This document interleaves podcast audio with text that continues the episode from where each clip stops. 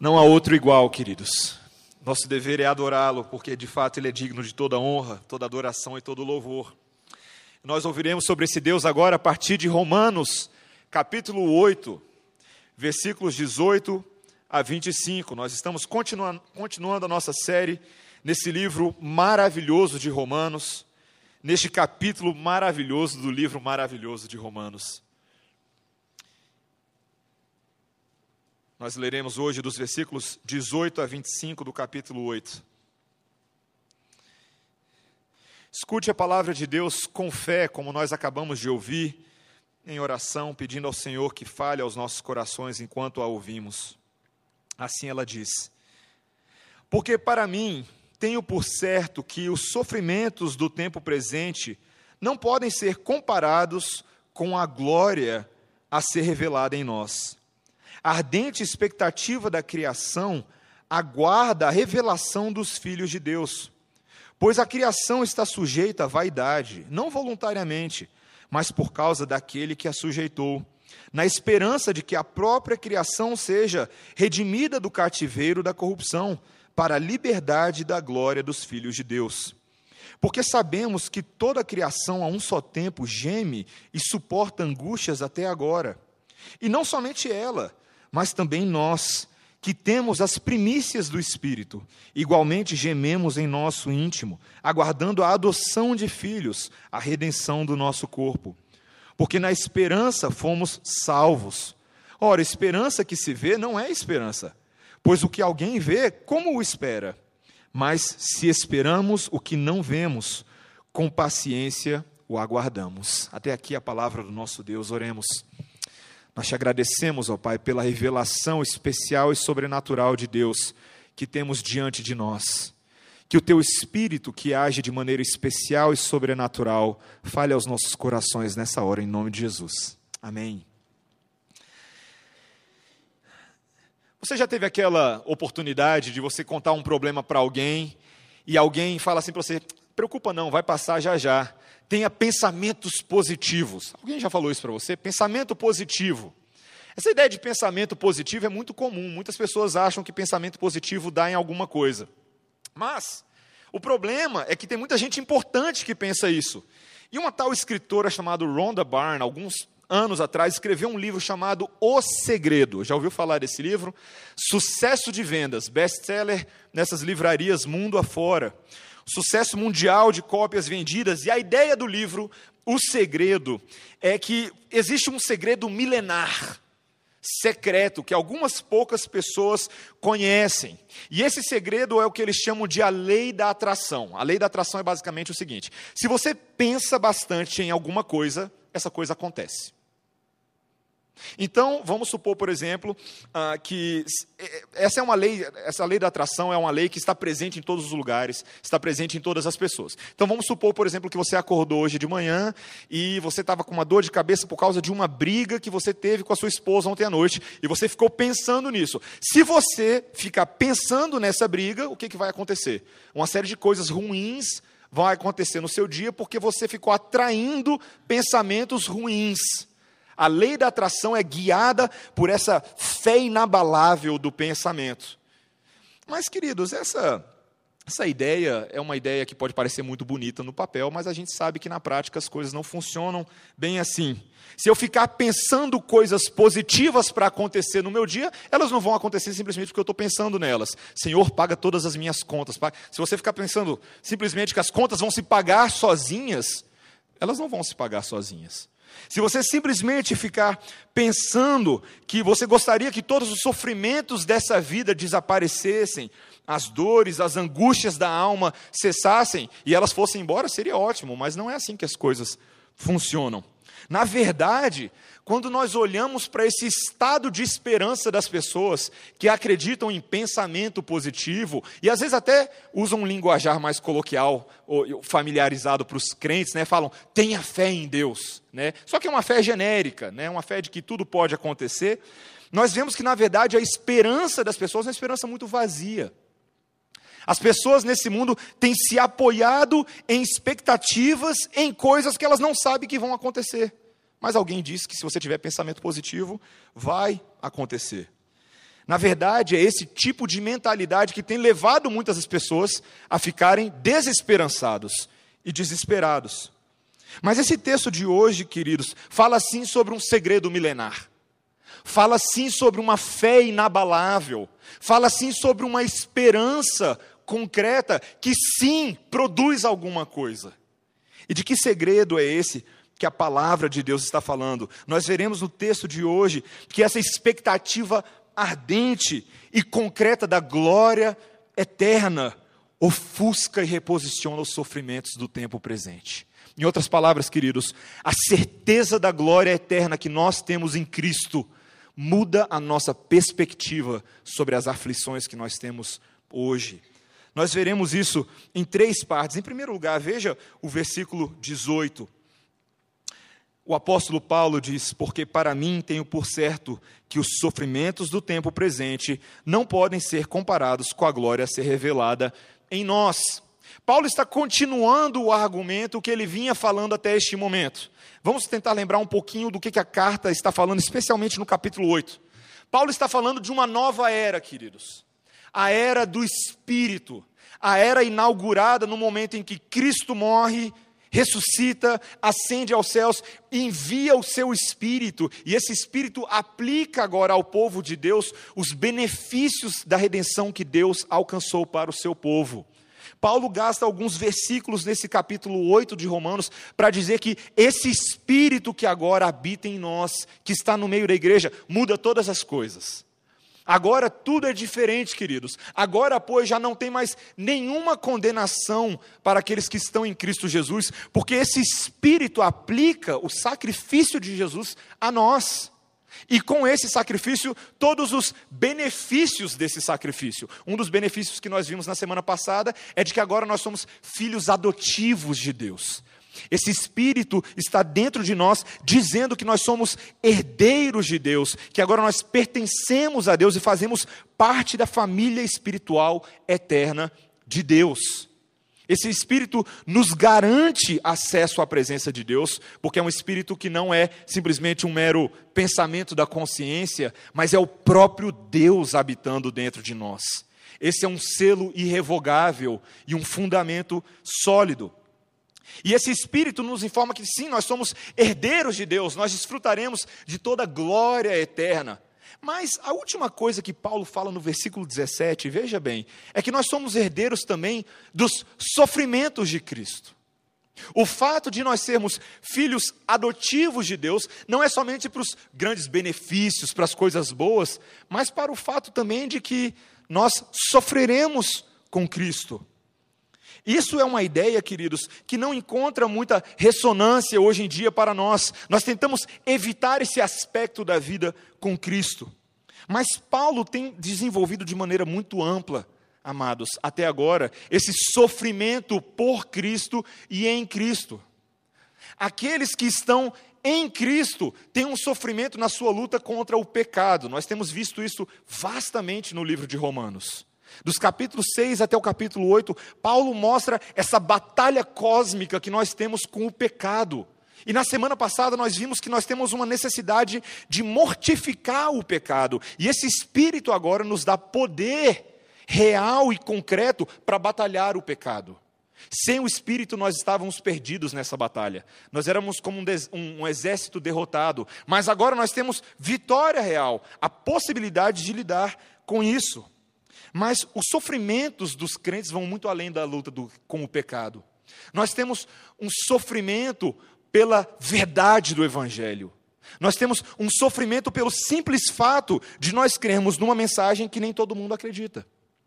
A mensagem de que um homem, que é Deus, veio a esse mundo, morreu pelos pecados e todo pelos nossos pecados e todo aquele que crê nele, põe a sua confiança nele, terá os seus pecados salvos, redimidos e você terá relacionamento, reconciliação eterna com esse Deus, perdão dos seus pecados, remoção da ira. Nem todas as pessoas creem nisso.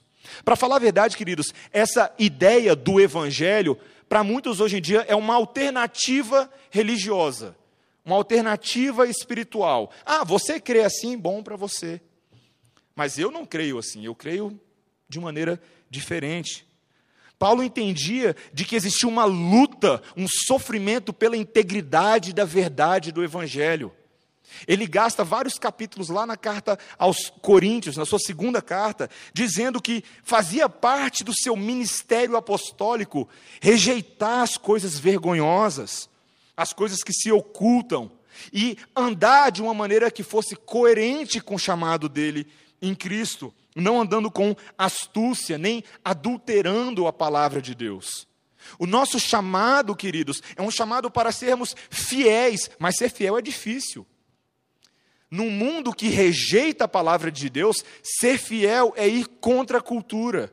Ser fiel é ir, muitas vezes, contra o status quo ou o modus operandi das pessoas aí fora. Paulo tinha uma luta pessoal com isso. E ele sabia que a sua audiência original, lembre-se que, antes de mais nada, essa carta foi escrita para os romanos, daqueles dias do primeiro século de Paulo. Eles estavam sendo perseguidos por causa de Jesus. Um historiador romano chamado Suetônio afirmou que o imperador Cláudio já tinha expulsado vários judeus por volta do ano 49, porque eles estavam seguindo esse caminho desse tal Nazareno chamado Cristo. Ele havia colocado vários homens para fora do império. E os imperadores romanos o faziam muitas vezes incitados pelas lideranças judaicas que não criam em Cristo. Os fariseus, os escribas, os, os, grandes homens de importância entre os judeus, que falavam nos ouvidos dos romanos e falavam: olha, esses cristãos aí vão dar trabalho, vão dar trabalho. Eles não coadunam das leis romanas, por isso é melhor colocar eles para fora. Além dessa perseguição que acontecia da parte das autoridades, havia também problemas internos dentro da igreja. Nós temos que lembrar que os romanos, essa audiência original, era uma audiência constituída tanto de gentios quanto de judeus. A igreja romana era uma igreja mista. E Paulo está gastando vários capítulos para dizer que esses romanos e esses judeus, eles eram um no pecado de Adão, mas agora eles são um na graça de Deus, e eles têm que aprender a viver juntos. Eles têm que aprender a viver em unidade e pararem de brigar, pararem de achar que um é superior ao outro, parar de viver como se fossem ímpios, agora que eles estão em Cristo. Os sofrimentos de Cristo, amados, se manifestam de várias maneiras. E eu sei que eu e você também vivemos esses sofrimentos hoje. Eu e você vivemos essa luta com o pecado. Eu e você vivemos esse desafio de sermos fiéis a Deus no nosso ambiente de trabalho, na escola, no cursinho, com a família, com a namorada. Essa luta, queridos, é uma luta que acompanha aqueles que querem ser piedosos. Isso é o que Paulo muitas vezes aludia como carregar no corpo as marcas de Cristo, sabendo que, da mesma maneira como Cristo sofreu, você e eu vamos sofrer também. Ele virou sem muita enrolação para os seus discípulos e falou: Vocês vão ser perseguidos de todos por causa do meu nome. E é de todos. Vocês serão perseguidos pelos seus pecados, serão perseguidos pelas pessoas e serão perseguidos por Satanás. Claro que naquele contexto ele estava falando dos governadores, mas ele dá uma esperança, ele fala: aquele que perseverar até o fim, esse será salvo. Mas, queridos, apesar de nós vivermos num mundo difícil, num mundo em que pessoas têm morrido todos os dias por causa do Evangelho, se você ligar o noticiário e ver o que, que o Estado Islâmico está fazendo com as comunidades cristãs, agora, nesse exato momento, lá para aquelas bandas, você ficaria chocado com as descrições. Mas apesar disso, queridos, Paulo fala que existe uma expectativa de uma glória que está por vir, que é muito superior a esses sofrimentos. Por mais que sim, o tempo presente nos traga aflições difíceis de lidar, Paulo quer mudar o foco desse crente para algo diferente. Não olhe para os sofrimentos, Olhe para a glória que está batendo as portas. Paulo sabia, e ele falou a mesma coisa aos Coríntios: ele falou, em todas essas coisas nós somos atribulados, porém não angustiados. Nós somos perplexos, porém não desanimados. Nós levamos sempre no corpo morrer de Jesus, para que também a sua vida se manifeste em nós. Existe uma glória, queridos, que se manifesta por meio dos sofrimentos. Existe algo de particular e peculiar na maneira como Deus aperfeiçoa os seus servos. Surge glória aonde há destruição e morte. Aonde há luta e batalha, Deus interfere e faz florescer aonde estava desolado. Os sofrimentos dos crentes queridos, essa leve e momentânea tribulação pela qual eu e você passamos agora, produz para nós eterno peso de glória, acima de qualquer comparação. Se nós não conseguirmos ter essa perspectiva sobre a maneira como Deus nos aperfeiçoa e como Ele aponta para algo maior à frente, nós ficaremos presos nos sofrimentos. Vou dar um exemplo para vocês. Esse ano nós passamos por uma turbulência política tremenda, não é verdade? Alguns voltaram para um lado, outros voltaram para outros, e muitos ficaram desesperançados com isso. Se a sua esperança se restringe àquele nome que você coloca na cédula, você vai ser um tipo de pessoa. Mas se a sua esperança está no Deus que permite que homens sejam eleitos, você vai ter uma perspectiva diferente de como você se relaciona com esse país. Você vai ter uma perspectiva diferente de como você se relaciona com os políticos. Em vez de simplesmente ficar chateado com eles, você vai interceder por eles. Em vez de simplesmente ser um cidadão obtuso, chato, irrevogável nas suas posições, você vai aprender a viver como alguém com expectativas superiores para o futuro, confiantes num Deus que está atuando hoje e promovendo glória e ressurreição na vida do povo. Confiantes de que Deus está cumprindo cada um dos seus propósitos eternos. A ideia, queridos, é que os sofrimentos desse tempo não podem ser comparados com o que está vindo por aí. E eu fico com vontade de pegar 2 Coríntios 12 e tentar descobrir o que tem mais lá. Você não precisa abrir, mas é um texto que fala o seguinte: Paulo descreve uma experiência, e ele está falando sobre ele, mas ele diz assim: Eu conheço um homem que há 14 anos, se no corpo ou fora do corpo, eu não sei, que ele subiu ao terceiro céu e foi dado a ele ver coisas que não é lícito a nenhum homem falar. Coisas grandiosas demais e que nós não temos nem autorização para ficar conversando sobre elas. Eu imagino que quando Paulo viu essas coisas que Deus permitiu ele ver, ele mudou a sua perspectiva sobre a vida. Quando você vê aquilo para o qual Deus está designando a mim e a você, queridos, essa vida muda a perspectiva completamente. Nós passamos a ver cada uma das coisas aqui com outros olhos. Se eu e você crescemos no conhecimento da vida eterna, a vida terrena muda.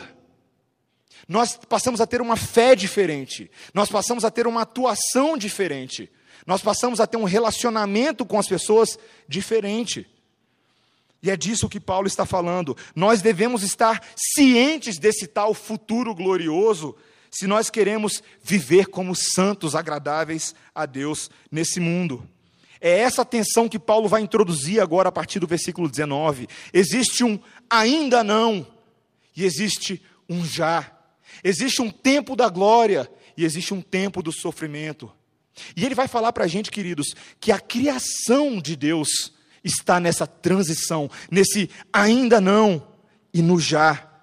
Veja o que ele diz no versículo 19. Paulo diz assim: a ardente expectativa da criação aguarda a revelação dos filhos de Deus. Do que, que Paulo está falando? O que, que Paulo está falando da criação aguardando a revelação dos filhos de Deus? Queridos, para a gente entender o que, que Paulo quer dizer com isso, essa ideia de que a criação está sujeita à vaidade, está sujeita à corrupção, nós precisamos entender o que, que ele quer dizer com esses conceitos. Paulo está fazendo uma viagem no tempo aqui e voltando lá em Gênesis 3. Gênesis 3 é um momento derradeiro na história da humanidade, queridos. É um momento que foi dado a um homem e a uma mulher decidir o curso de tudo que iria acontecer. Quando Deus coloca Adão e Eva no jardim e lhes dá a ordem de não comer do fruto daquela árvore, e eles comem, algo aconteceu. A morte entrou no mundo. Mas a morte entrou no mundo não só para Adão e Eva. A morte entrou no mundo numa proporção gigantesca. Todas as coisas foram afetadas com o pecado de Adão e com o pecado de Eva. Todas as coisas. Todas as coisas. Todo o cosmos foi afetado com isso. O pecado causou uma corrupção no sistema que estava reinando até aquele momento. E Deus passa a amaldiçoar a terra por causa do pecado de Adão. É exatamente o que ele diz para ele, lá no versículo 17 de Gênesis 3, quando ele diz: E a Adão disse Deus: Visto que atendeste a voz de tua mulher, e comeste da árvore que eu te ordenara não comesses, maldita é a terra por tua causa. Em fadigas obterás dela o sustento durante os dias da tua vida. Ela produzirá também cardos e abrolhos, e tu comerás a erva do campo, no suor do rosto comerás o teu pão, até que tornes a terra, pois dela foste formado. Deus amaldiçoou a terra, e a terra agora não produzia mais o fruto que ela produzia antes, toda a capacidade que ela tinha antes, por causa do pecado de Adão. Inclusive, Deus expulsa Adão do local que ele havia dado, ele bane Adão e Eva do jardim, e agora eles têm que cultivar e se esforçar para tirar o melhor que eles podem de uma terra amaldiçoada. Queridos, é tão impressionante como a Bíblia, com esse conceito minúsculo, logo nos primeiros capítulos de Gênesis, amplifica isso e mostra para a gente que toda a criação foi afetada. Quando eu e você ligamos o noticiário e vemos tornados que matam 300 pessoas não sei aonde, tsunamis que matam 200 e 300 mil, terremotos no Haiti que matam 150 mil pessoas, enchentes no Rio de Janeiro que fazem a encosta desabar, são resultados dessa criação que foi corrompida por causa do pecado. O balanço perfeito que existia no mundo antes foi tirado do trilho.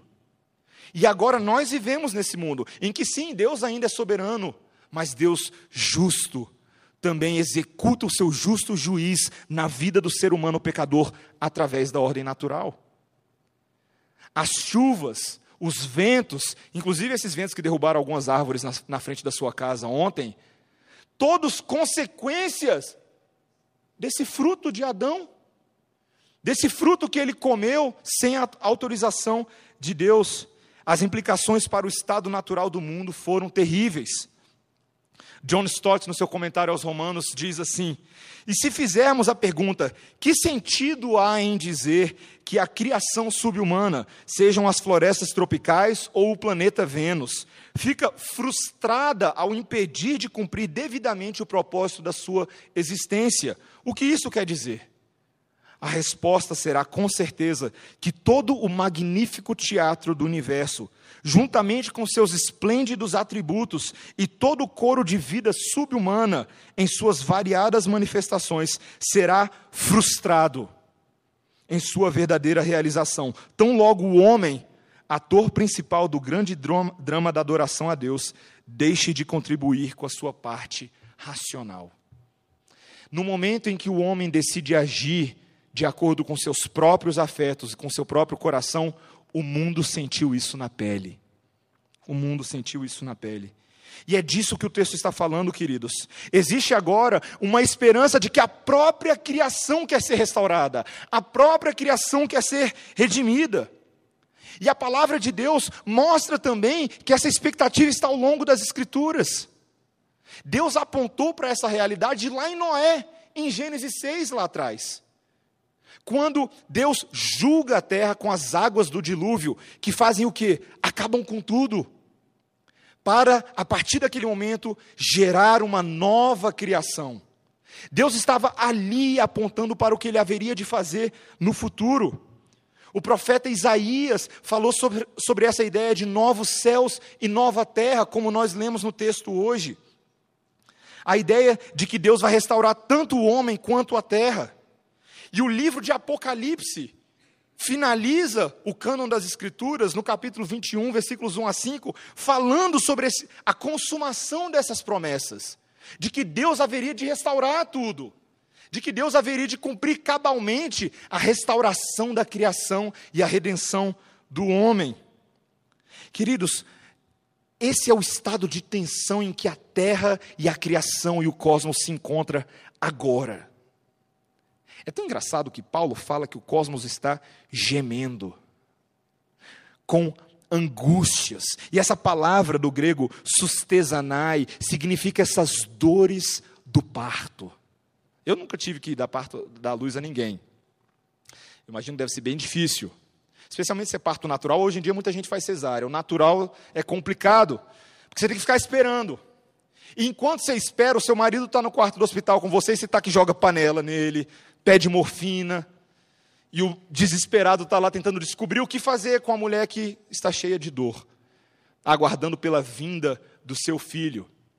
Mas sim, enquanto essas dores complicadas acontecem e trazem sofrimento momentâneo, isso parece ser uma dor inacabável, ao mesmo tempo esse gemido de dor, ele aponta para a esperança, porque a, a mãe e o pai sabem que faltam apenas algumas horas para aquele novo membro da família chegar. E é isso que a terra está fazendo, a criação está fazendo. Ela está gemendo com dores de parto, aguardando aquele momento derradeiro onde a glória dos filhos de Deus será revelada e com essa glória a redenção da terra. O mundo experimenta alegria quando o povo de Deus experimenta alegria. O mundo experimenta libertação e glória quando nós, enfim, experimentaremos libertação e glória. E esse é o terceiro ponto, queridos. Da mesma maneira como a terra anseia e geme, nós ansiamos e gememos. Eu e você estamos vivendo nesse momento entre o já e o ainda não.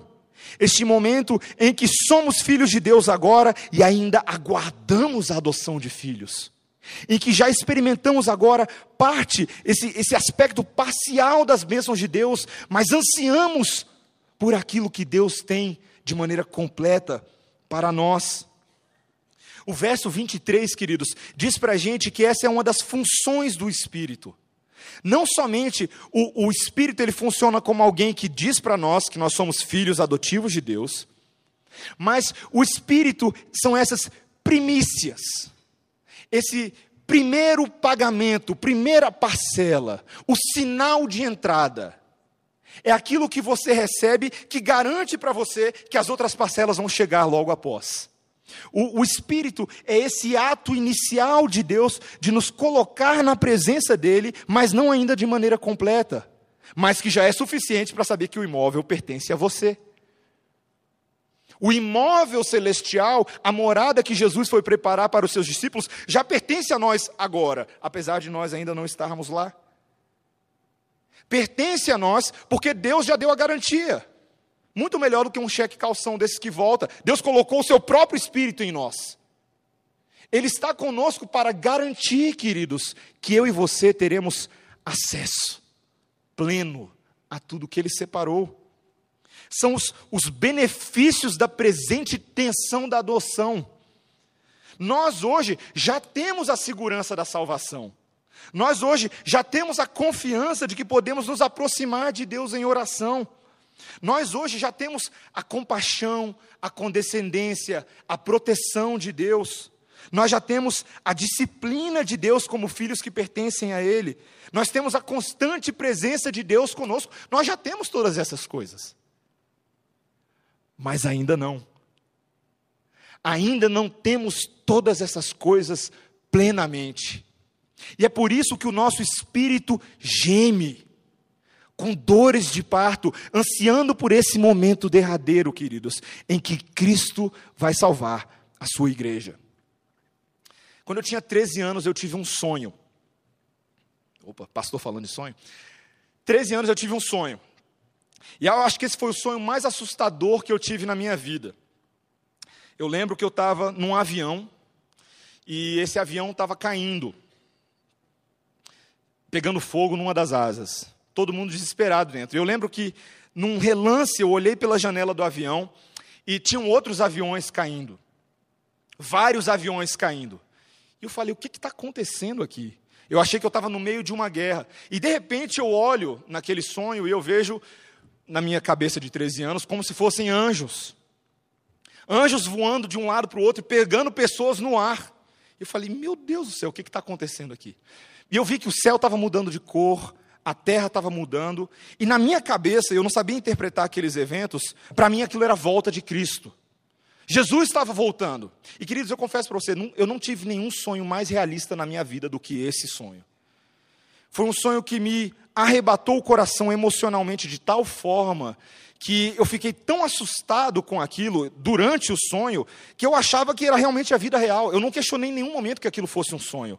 Eu desesperado, tentando salvar pessoas, não jogando bote salva-vida para eles, tentando falar de Jesus para as pessoas, tentando falar, peraí, o avião está caindo, então, peraí, você crê em Jesus? Jesus é o, é o Filho de Deus que morreu e está na cruz. E eu me perdia todo tentando explicar para as pessoas que Jesus poderia salvá-las naquele momento derradeiro. E eu lembro daquele barulho, daquela agitação, e de repente o avião cai, queridos.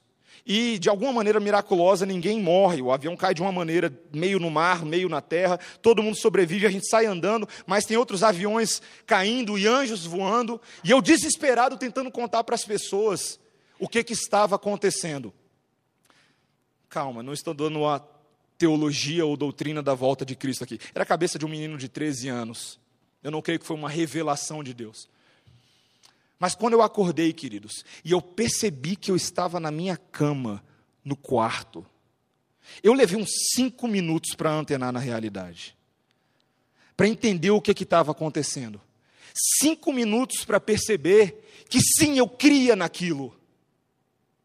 Cinco minutos para perceber que eu ainda não estava vivendo aquilo, mas que eu cria naquilo.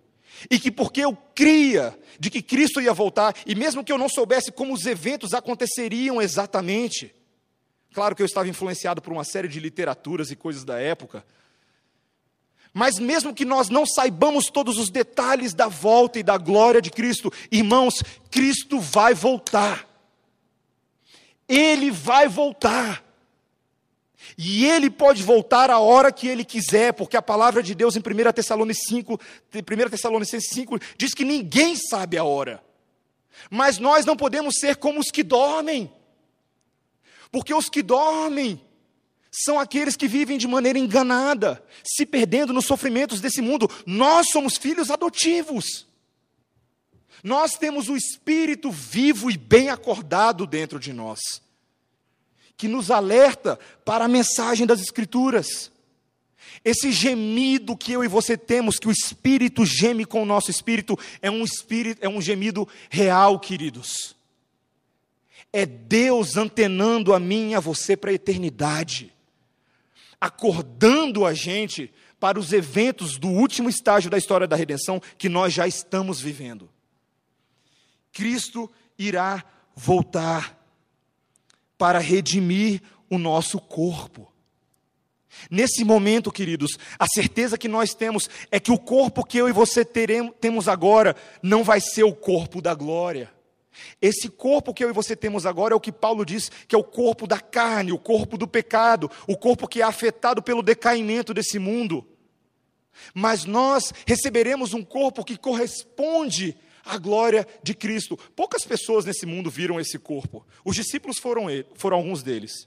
Nos poucos dias da ressurreição de Jesus, que ele andou entre os seus discípulos, eles viram o corpo que eles nunca tinham visto antes. Um corpo glorificado. Um corpo que aparentemente era capaz de atravessar paredes. Mas um corpo que comia peixe. Um corpo que era um corpo real mas era um corpo diferente. Um corpo da glória, quando o infinito e o eterno de Deus penetra o ordinário dos homens, os homens têm acesso a essas primícias da glória. E da mesma forma como os discípulos viram esse corpo, eu e você veremos e teremos esse corpo glorificado. Nós estaremos na presença do nosso Deus. Paulo encerra esse capítulo, queridos, esse, essa perícope, essa passagem, com os versículos 24 a 25, dizendo que na esperança nós fomos salvos. Ora, esperança que se vê não é esperança, pois o que alguém vê, como espera? Jesus Cristo falava com seus discípulos da ideia do jejum enquanto o noivo estava presente com eles. Como é que eles podem jejuar enquanto ele estava com eles? Eles deveriam jejuar no momento em que ele não estivesse mais, porque o jejum traduziria essa expectativa esperançosa de um dia serem reunidos com ele novamente. A verdade, queridos, é que essa esperança em Cristo, na glória, na segunda vida, vinda, na vida eterna, essa esperança tem implicações para como eu e você vivemos. Se por um lado é o que Paulo fala no versículo 25, mas esperamos o que não vemos, com paciência o aguardamos. Ou seja, um componente dessa esperança é passivo. Só Deus pode trazer a glória no tempo dele. Eu e você temos que pacientemente aguardar. Por outro lado, queridos, existe também um aspecto ativo. Nós temos que desenvolver a nossa salvação com temor e tremor. Nós temos que viver nesse mundo, no agora, como filhos adotivos, hoje, que agem de acordo com essa família celestial que Deus separou. Nossa esperança, queridos, vai além da ideia de um pensamento positivo, mas ela tem a ver com uma esperança concreta, firme e sólida como filhos ativos, investindo ativamente na nossa adoção hoje. Nós devemos testar e aprimorar o nosso caráter cristão. Em outras palavras, buscar viver mais intensamente hoje as atividades que desfrutaremos plenamente um dia. Eu não sei qual é a ideia que você faz do céu, mas Isaías falou para a gente algumas coisas que nós vamos fazer no céu. Isaías 65, versículos 17 a 25. As pessoas edificarão casas e habitarão, plantarão vinhas e comerão o fruto delas. Os dias serão eternos, portanto, as pessoas se alegrarão no fruto do seu trabalho por longo tempo. Não haverá choro, não haverá clamor, não haverá lembrança das formas originais da criação, pois tudo será refeito. A nova criação será motivo de alegria perpétuo. A vida no céu, queridos, fala de atividades e coisas que nós faremos, que nós temos que começar a fazer agora. Se nós trabalharemos no céu, como a palavra de Deus deixa muito claro que nós o faremos. Por que não começar a agir agora e trabalhar agora com essa perspectiva? Se nós sabemos que no céu nós teremos acesso ilimitado a Deus, porque o texto de Isaías diz que Ele será nosso ouvinte constante, que Ele responderá ao nosso clamor antes mesmo que nós falemos. Se essa é a expectativa de viver com Deus no futuro, por que não hoje começar a viver uma vida de relacionamento e conversa com Deus, em que nós nos entregamos a essa atividade eterna, da mesma maneira como nós faremos no futuro? No futuro, o lobo e o cordeiro juntos se apacentarão, haverá paz e harmonias perfeitas nessa nova criação. Por que não começar isso hoje, queridos? Por que não cultivar hoje as expectativas eternas na forma de se relacionar com seus irmãos? Buscando paz, buscando harmonia no que depender de você tendo relacionamentos que reflitam a expectativa da glória eterna. Seus descendentes e familiares em Cristo estarão todos eles com você na eternidade. Por que esperar a eternidade para estar com seus familiares em Cristo? Por que hoje não construir famílias cristãs que refletem a expectativa da glória eterna e traduzem o que significa viver no céu, aqui na terra? Famílias que falam entre si com salmos, hinos e cânticos espirituais, que se encorajam na palavra, que intercedem uns pelos outros, que vivem de maneira sacrificial e se colocam na brecha uns pelos outros. A palavra de Deus diz que naquele dia não haverá choro, choro nem clamor, porque o pecado será extirpado. Por que esperar a eternidade por um pecado que será extirpado, quando nós podemos mortificar a nossa carne hoje? Quando nós podemos batalhar contra as armas do maligno hoje, nos revestindo das armaduras espirituais que Deus concede ao seu povo na sua palavra, por meio da fé, com a couraça da justiça, com, evangelho, com o evangelho da proclamação da paz. Se nós podemos hoje, queridos, usufruir dos benefícios de sermos filhos adotivos de Deus, façamos isso. Busquemos isso. Comece a viver hoje intensamente a vida que você vai viver pelo resto da sua vida. Se um dia, queridos, nós cantaremos Hosana, Hosana nas alturas, glória seja dada ao Rei Jesus, que a nossa vida hoje glorifique ao Senhor Jesus. Seja em palavra, seja em ação, seja o que você come, seja o que você bebe, seja o que você pensa, todas essas coisas sejam para a glória de Jesus hoje. É assim que nós vivemos como filhos adotivos. É assim que a palavra de Deus nos convida a aguardar pacientemente pela volta do nosso noivo. Pacientemente. Trabalhando com as mãos santas que ele nos deu. Oremos.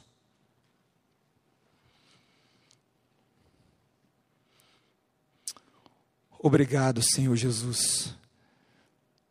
Obrigado porque o Senhor nos deu a herança em Cristo. E os sofrimentos desse mundo perdem o brilho, perdem o foco e a força quando nós olhamos para a glória que está proposta diante de nós.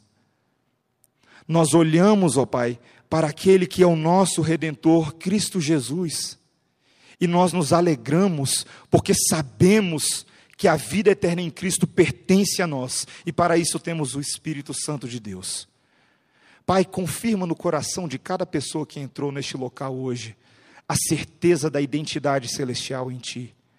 Que aqueles que estão desanimados, que perderam a alegria, o foco, possam ser hoje mais uma vez tocados pelo Teu Santo Espírito para contemplar a maravilha da Tua lei. E ver, ó Pai, que em Cristo nós temos tudo